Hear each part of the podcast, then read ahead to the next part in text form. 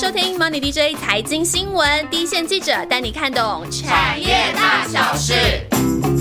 恭喜恭喜，新年好！再过三天就要过年了，我是心杰，先祝大家牛年行大运。来，现在每个人都要讲一句牛年吉祥话，顺便自我介绍。万万 Hello，大家好，我是万万，祝大家新的一年 Happy New Year！牛 year 牛 Hello，我是燕翔。那我祝大家呃可以扭转乾坤，换一中。哦，大家好，我是以中，希望大家可以多如牛毛，财产什么东西多如牛毛？什么注意注意什么东西多如牛毛？对，呃财产呃可以多如牛毛。我们的点阅率也能多如牛毛。对，哇，这很重要。闲下来，快去帮我们听一下。对，庆祥庆祥，我是庆祥，祝大家有一牛车的财富，并且在疫情之后也能大力如牛。真的很重要。要抬什么呢？力大，要抬什么呢？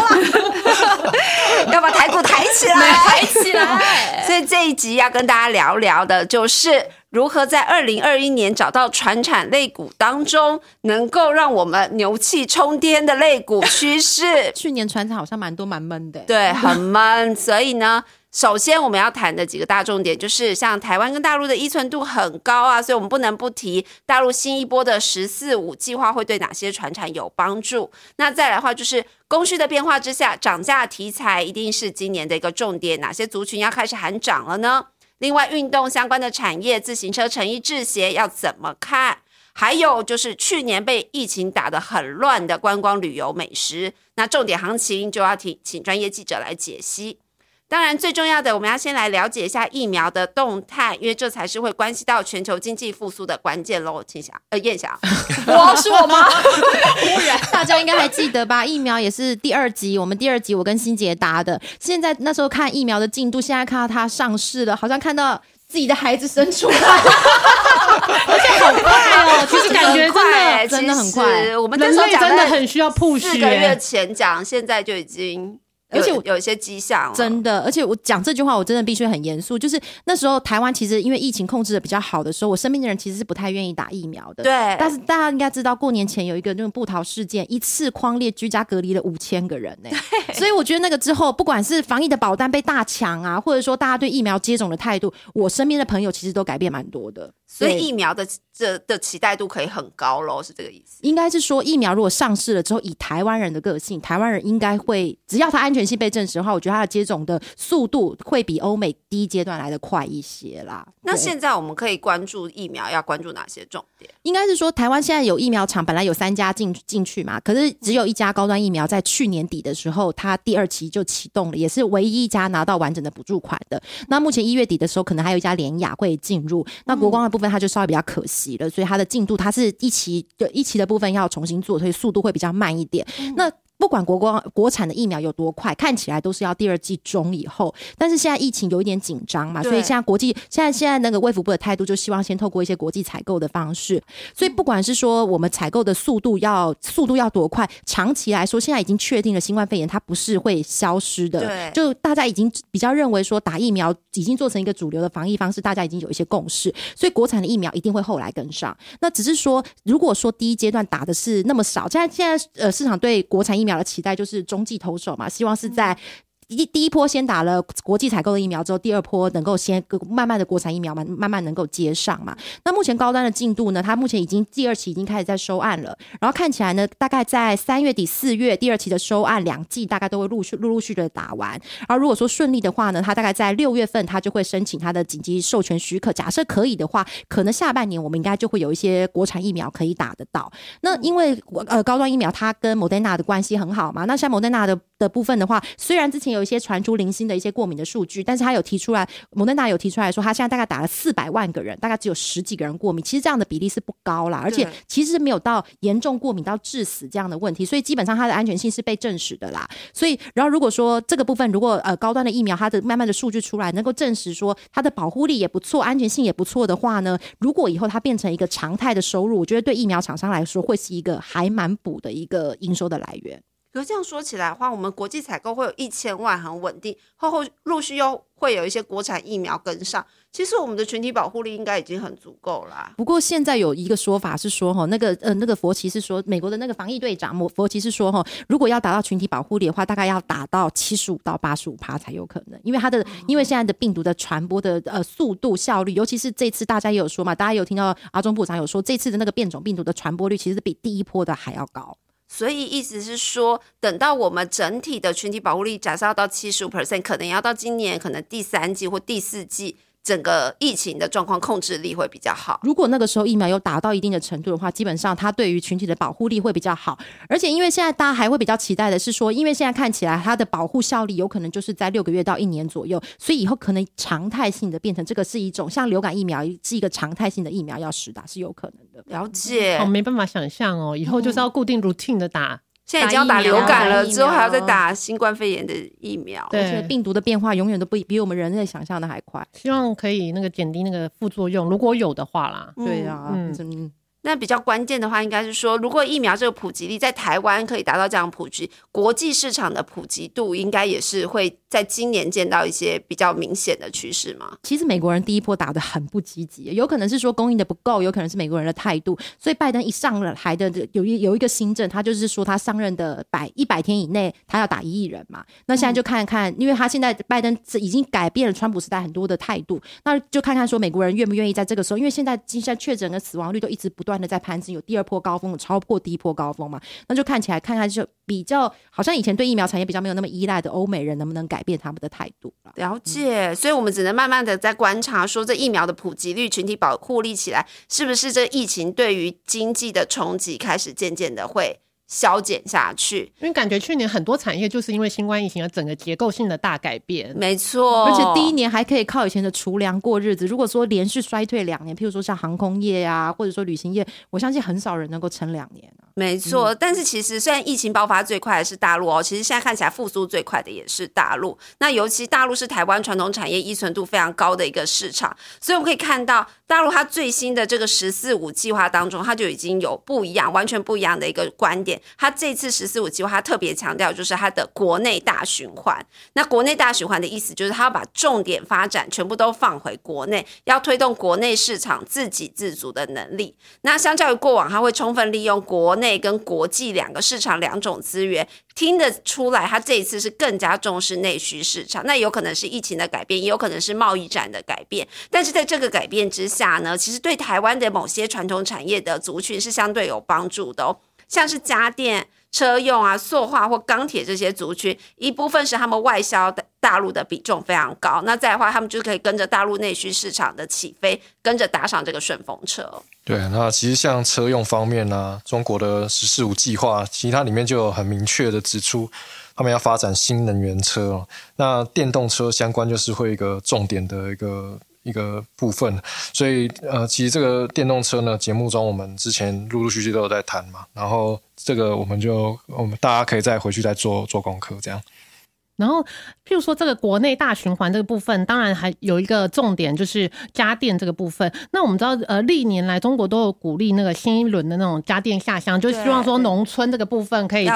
对尽量补补助他们多买一些家电这样子，尤其是买一些国内的家电。对，那像个别厂商的部分，呃，老实说，中国的呃国产的家电，他们的竞争力算是蛮强的，所以我们的厂商里面有在做呃家电。销往中国大陆的话，可能就是以艾美特为主。是，那艾美特它它还是多大多都是以小家电为主啦。那至于说比较大型的，譬如说白色家电这个部分，台湾厂商做外销的通常都比较少。那因为中国他们当地的厂商，我们都知道中国有当地有一些很有名的大型的家电厂商，他们都非常的有竞争力。但是虽然说我们并不是以品牌的方式来进军大陆的市场，可是因为白色家电里面它它要主推一些变频的产品，要更有。就是在电的消耗率对变频，就像我们常听的冷气机啊、冰箱啊，都要主打变频，所以你要用到变频的产品，它里面的有一些呃功率元件啊、导电架啊，这些厂商都会受惠。譬如说像顺德啊、界林啊类似的厂商都会受惠。嗯哼，其实像在工具机产业方面也是吼，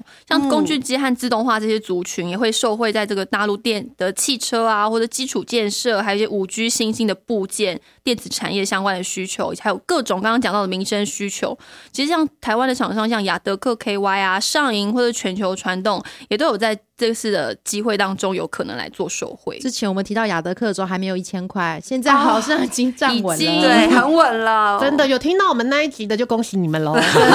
新年快牛乐！气冲天。那当然，这些就是大陆的这些主导政策的终端应用，像车用啊，或者是说家电啊，或者是工具机。那不得不说，它上游的原料一定会是跟塑化产品、钢铁产品相关嘛。那我们来先谈。塑化这一块，在“十四五”计划的方向上，其实它比较明确是要淘汰一些老旧产能。那 PVC 就是它比较长期性在要淘汰老旧产能，尤其是电石法这种比较高污染产能的一个趋势。那大家都知道，大陆的 PVC 主要都是以电视法为主，那它也是 PVC 的需求大国。一旦它进行这样子产能淘汰计划的话，PVC 的供给就会出现一个很大的一个缺口。所以大家可以看到，最近 PVC 相关的，像是台塑啊、华夏啊、联城啊这部分的股价表现都是相当的不错，那也很值得长期关注。那另外呢，在在哪里？人家的心结。就是很容易吞口水，真的是很不好意思。刚吞了一个很大的口水，不知道听众有没有听到？我们会不会剪掉？倒回去听。好，那反正呢，重点是在家电跟车用的需求，我们刚刚都谈到，这是一个趋势之下。虽然台湾相关厂商不多，但是我们一定可以关注原料的部分。就是去年也谈了非常多的 ABS 跟 PS，那它这一块的需求一定是会持续的。那可以关注的个股当然就是台化、台达化、国桥这一些。那另外的话，就是我们上一集才谈到的太阳能产业，那大陆对这一块的趋势是相当的持续哦。所以塑化厂其实也是有相关的个股，像是 EVA 这个产品，它就是用在太阳能板上，它要做一个薄膜来隔绝沙尘啊、水汽这一类。那产业都是处在供不应求的状态，像是台塑、台聚、雅聚，那大家都可以关注他们的营运情况。那接下来还有其他的产业看起来会受惠这一波的那个内循环的产业吗？啊，像是在钢铁这边呢，因为中国刚刚讲说那些啊、基础建设的需求都啊、在提升嘛，那其实这个有助于带动那个亚洲的钢价在攀升哦。在中国，那在中国有有比较大规模的钢厂，像是华兴啊、呃东明 KY、叶辉啊，都比较有机会受惠。那华兴主要是做不锈钢的条棒以及钢卷哦，这些产品就是比较属于上游了。那东明 KY 呢，它是呃生产不锈钢的紧固件，比较是属于下游的产品。那这两家厂商呢，都比较有机会那个受惠中国的基础建设需求提升啊，目前接单都表现的比较正向。那至于像叶辉呢，他们的原料其实是碳碳钢，那主要的生产是它主要生产是那个镀锌，还有那个烤漆钢卷。那它它在中国有厂。那过去呢，它的中国厂呢是处于亏损的。不过呢，现在因为需求已经好转了嘛，所以这个那个厂已经开始赚钱。那预计今年呢，至少呃以上半年来看呢，是可以保持稳定的获利。去年二零二零年虽然经济不好哈，不过全球央行撒钱的情况之下呢，其实资金乱窜的结果就是造成很多的原物料，其实在呃下半年开始上演一种大惊奇的大惊奇的行情。那其实有很多的原物料其实是由成本推动的。那我们这个部分要讲的涨价的行情，我们是要呃反映的是说，把成本比较能够转嫁出去的厂商，这个相对之下对今年的获利会比较健康。那这个部分可能会有哪些厂商可能会有可能供应链供需情况比较能支持它涨价呢？其实像是公纸这一块，就造纸产业当中的公纸这一块哈，因为其实像中国的禁废力正式让这个进口废纸归零的状况之下，也让中国的造纸厂比较没有成本的竞争优势，所以会回归到市场机制来调整价格，反映成本。也就是说，台厂。能够以比较公平的成本条件和中国来做竞争。另外，刚刚提也提到说，诶，美元弱势，国际热钱也推升这些上游原物料的价格，甚至像是海运又缺柜啊，整个种种的因素推波助澜之下，其实像台湾厂商的供职厂，包含荣成啊、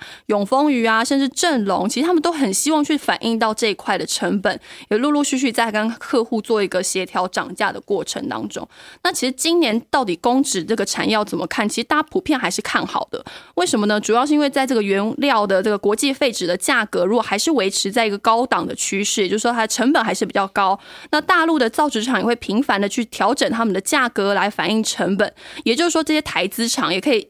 一路这样跟进下去，所以会比过去两年的整个。状况是会更好一些的。只要这些原料的成本不要吃掉获利太多，那其实这些公职族群都还是可以持续关注。那这几家厂商当中，又以荣成的受惠程度会是最大，因为他们在大陆的这个纯度是最高的。那么另外像永丰余还是控股嘛，所以还是有一些业外的因素比较大。那么整体来说，其实整个公子族群都还是可以来做观察的。嗯，那谈到涨价，你就大家一定会想要问说，那原油今年还是持续看涨吗？那事实上，我们要从供需来稍微谈一下哈。像二零一九年呢，我们拿这个高峰期来说，全球每日的用油量大概是一亿桶以上。那所以以二零二零年在疫情的干扰之下，它当然是最惨的时候。这个是削减到可能只剩七千多万桶，甚至更低。那目前已经陆陆续续大概回升到九千六到九千七百万桶，其实跟高峰期的落差大概已经缩小到一成左右。那再加上一些产油国，像欧佩克、俄罗斯这这一类的，他们最新的决议其实也都是宣布要持续减产哦，甚至沙地阿拉伯他们自己国家还要加码多减产一百万桶。那这也让供需状况其实是相对来说相当平衡。但是现在短期的部分，我们其实可以看到，因为有春节淡季，还有一些缺柜的影响下，下游需求是比较弱的，所以有些下游塑化价格也比较走跌。那上游的原油价格也是受到一些影响，所以它的涨势也不像前前一个月下这么的凶猛。但是整体来说，大家还是认为说，如果今年的疫苗是持续普及，疫情也回归到正常，那原油供需也是在正常状况下。美元呢，如果还是维持在弱势的情形，那二零二一年的油价持续看涨这个趋势是很可以期待。那再加上拜登上任之后，拜登这个绿能政策之下，其实他应该会加速美国的石油业的整并以及退出，甚至会让页页岩气的这个开采量持续减少。那这都会带动塑化原料的需求。提升，而且供给是降低的，所以大部分的市场现在对油价今年油价的看法，认为站稳五十美元是绝对没有问题，六十美元应该是一个平均的看法，甚至更积极的看法是认为说，因为二零二零年产油国几乎没有赚到钱嘛，那二零二一年他可能想要加倍的赚回来，所以他认为今年油价哦更高的看法是看冲到八十美元或者是。一百美元这样的高峰，那当然就会对相关的塑化类股，像是呃一线的台塑四宝啊，他们都会有相当的营运益注。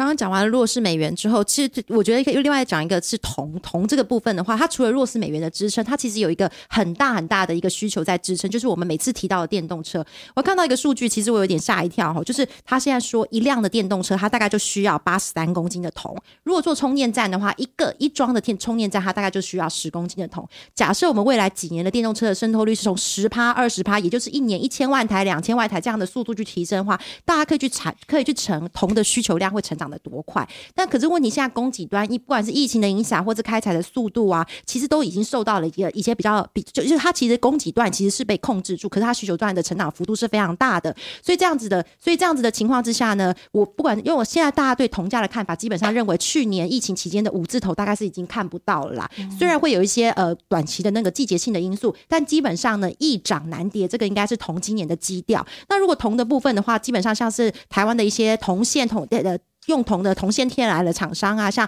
第一铜啊，或是铜线的华兴、大雅、华呃宏泰，因为他们跟客户都已经有比较固定的一些成本转嫁的模式，这个部分其实它是比较容易反应的。那铜也是电子业的基础材料啊，包括说我也有一些线材厂、端子厂，它用铜量大概都占它生产成本的四成，它基本上也大概都是用铜的均价去跟客户做报价，这个部分的转嫁的应该是会是比较顺利的。嗯哼，其实除了铜之外，钢这段也是吼，当中也又以碳钢最为明显。其实整个国际的原物料行情还是维持在高档，然后加上台湾用钢的需求也很强，甚至像国际用钢的需求也持续的复苏，然后甚至像刚刚提到的中国这个钢材的进口量也是提升的。所以其实像是台湾的像中钢、中红、叶辉、盛余或者星光钢，其实都可以持续来做关注。那其实刚刚提到说，哎，这个疫情你还是持续的延烧下去嘛？大家要维持身体力大如。如牛这样子的防疫力，一定要再讲一次，是对的。埋这个梗是不是？一定要维持身体健康，其实很重要，就是大家维持运动的习惯。那特别是在大家对于骑自行车这种户外的运动，也是觉得哎，可以保持社交距离啊，然后骑乘起来也有非常有快感，可以这个获得一个免疫力的提升。所以去年好像很多地方很多通路缺货，哎，真的，现在自行车现在真的很难买，而且价格也比较贵。主要真的是因为整个欧美市场对于这个户外运动啊，或者是购新新车这样的需求持续的来做提升。那台湾这样的自行车王国，包含这个巨大、美利达，这目前的订单状况，今年其实都已经排满了，甚至到明年才一月份就已经订单都排满了。排去年满了我厂商就说自行车单已经到年底了，真的到二零二一年底我有个厂商去年底也是下今年的单，已经整个也是下满了。满满的。人家厂商就说：“哎、今年其实没有淡季了，季季会维持一个高档的水准。那其实像这个备料也是非常考验的一个环节哈，因为整个上游零组件扩厂的进度其实没有非常一致，然后幅度也不一，所以他们只能透过这种积极的下单啊、协调，陆陆续续，其实有些订单已经满到明年了，好像听说有些零件要求要现金交货、哎，真的。我听说啦，我不知道是不是。能见度实在太明高确了，太明确了。其实像织布这块也是嘛，吼。对，当然啊，如果说户外运动开始回温了，或者是说民众的话，就是会有穿衣服的需求。要说今年特别冷吗？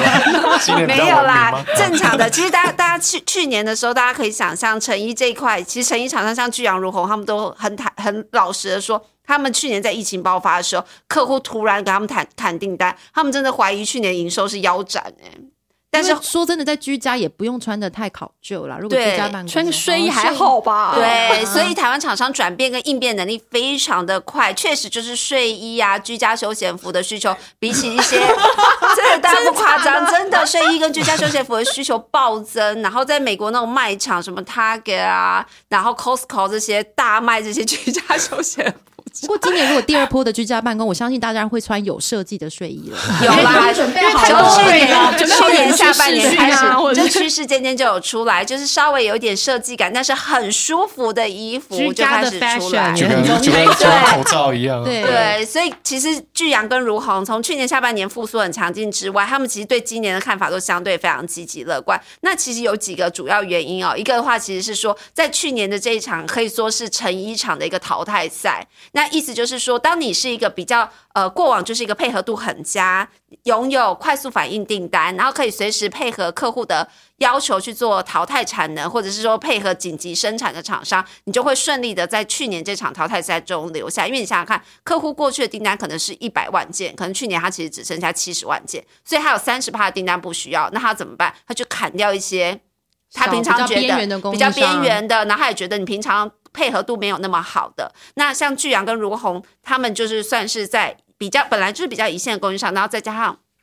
去年淘汰赛之后，他们很快的就顺利的留下来，之外还可以掌握更大的市场份额。那像巨阳来说，他们今年的整个产能扩增计划要增加十五到二十 percent，那相较于过往大概一成的水准是大幅的提升。那他们对今年的看法是非常的乐观哦。虽然他说今年是进行了现金增资，整个股本大概会增加一成左右，但公司还是认为今年的 EPS 会缴出历史新高的一个成绩。那另外的。如虹这一块呢，如虹它包含布料跟成衣两块。那布料的回温，其实在去年是相对成衣来说比较慢一点，但如虹的应变能力也是非常快，它开始打一些舒适啊、西式快干啊，然后居家亲肤的服装，所以它的布料的需求也很快的回温。那它像现在的话来看，它今年整个上半年订单基本上都已经确定，整个上半年来说，如虹也是很乐观的在说，应该是可以创同期的新高。那全年的话，它主要客户像 Nike、Lululemon、UA 这些，基本上他们都是。订单持续强劲，所以整个市况还是维持大者恒大，强者很强，而且有国际性、有财务面稳定的供应商都会受到很大的青睐。那大家应该也有注意到，今年的冬天很冷，需要很多的羽绒外套、夹克。但是今年今年应该大家感觉都是整个寒流很冷风一波，接一波对，所以羽绒外套这部分应该也有相关的供应链。是，其实与去年的话，广越跟光荣他们主要就是羽绒服跟夹克的这种成衣代工厂，他们去年状况很不好，因为大家可以想象，你都在家里嘛，你其实不太需要买外套跟夹克。那今年因为很冷的关系哦，所以其实大家开始对广越跟光荣的关注度很高。但不过大家要稍微留意一下，就是说，其实厂商的库存也是相对高的，因为去年冬天很冷的时候，刚好是疫情爆发的时候，所以也没有什么销售，所以去年库存就堆到了今年，所以今年也目前还在一个消化库存的状态。不过后续的营运呢，应该要稍微留意一下。从今年下半年或者是今年第三、第四季来说，他们认为今年营运一定会比去年好，这不用说了嘛。但今年下半年甚至到明年，应该有机会重回高峰或者是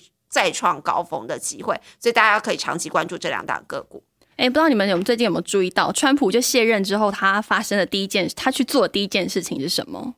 就是去打高尔夫。现在真的在很多场合，因为如果你不是打高尔夫，好像没有社交话题耶。我听到很多厂商说，譬如说有一个什么，他是北北基球队的，他是什么要上上音乐打，听说有个什么英超球队，超多的，他们自己厂商组成了一个高尔夫球队的。都在打高尔夫而且啊，自从他们不能出国打了之后，国内的球场好像也这个很相比满座对真的真的真的，美国下场的打球人口数其实也提升了。以前其实这样打球的人口可能就是爸爸呀，一些父职辈，但现在他们的小孩也会跟着一起下场打球了。年轻化的趋势。没错，因为它是可以维持社交距离的一个运动嘛，所以其实像高尔夫球的台湾的代工厂，其实今年的订单也是上半年也是全满的状态，包含富生应用啊、大田、民安这些厂商，其实这些品牌厂，包含 Title List、TaylorMade 这些品牌厂商，也是如期每一年的推出新产品。其实像去年疫情刚刚提到上半年比较差的时候，那时候几乎有些品牌厂有点退去，想哎，诶今年还要不要来做这个新品推出啊？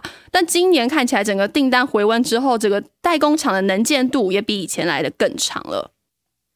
那这样就大家就可以知道嘛，就讲了这么多的自行车、高尔夫，可见大家有多么的想要走出去，因为实在是闷坏了。所以去年大家就知道说，疫情的之下受创最深的就是观光族群。那本来想说，哎、好像后来也疫苗也开始问世啦，本来想说再加上疫情减缓之后，大家又可以说可以走出去啊，可以让整个产业回升。不过现在看起来，二次疫情之下，好像这个疫情还没有获得完全的控制，而且好像还越来越严重啊，超过了第一次的高峰对，还有变种病毒啊，所以接下来好像观光百货这个部分也还有后续的不确定性，还是蛮高的。所以观光股营运的表现还是要看疫情的变化。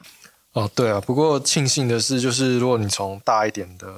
来来看的话，虽然现在呃疫情的影响还是持续下去嘛，但是呃各国的政府呢，呃也怕啊、经济遭受到太大的打击嘛，所以都会有一些配套措施，保留一些弹性啊，所以不至于像去年疫情疫情刚爆发的时候那样，就是整个封城，然后怎么样，就是就是影响影响整个产业会比较剧烈一点，因为大家都没遇过嘛。那经历了这样一年的疫情期间的调整呢，其实呃布局海外市场的餐饮的公司哦，也找到也找到一些供应链的管理方式，还有那个销售策略的调整啊。啊，譬如说他呃供应链管理，他之前可能跟那个加盟主，他呃他本来每个月都要飞过去，然后去看他们加盟商的店，然后现在的话，呃，他可能就是用那个线上会议的方式，然后去在那边比较疫情比较控制的地方，他就可以开开店，然后疫情没办法控制的地方，他就可以做一些人力的配置或调整。那这样的话，大家都会找到生命的出口。没错，对，而且这个其实是台场的专长啊，就是说应变能力跟弹性上面。嗯对啊，所以呃。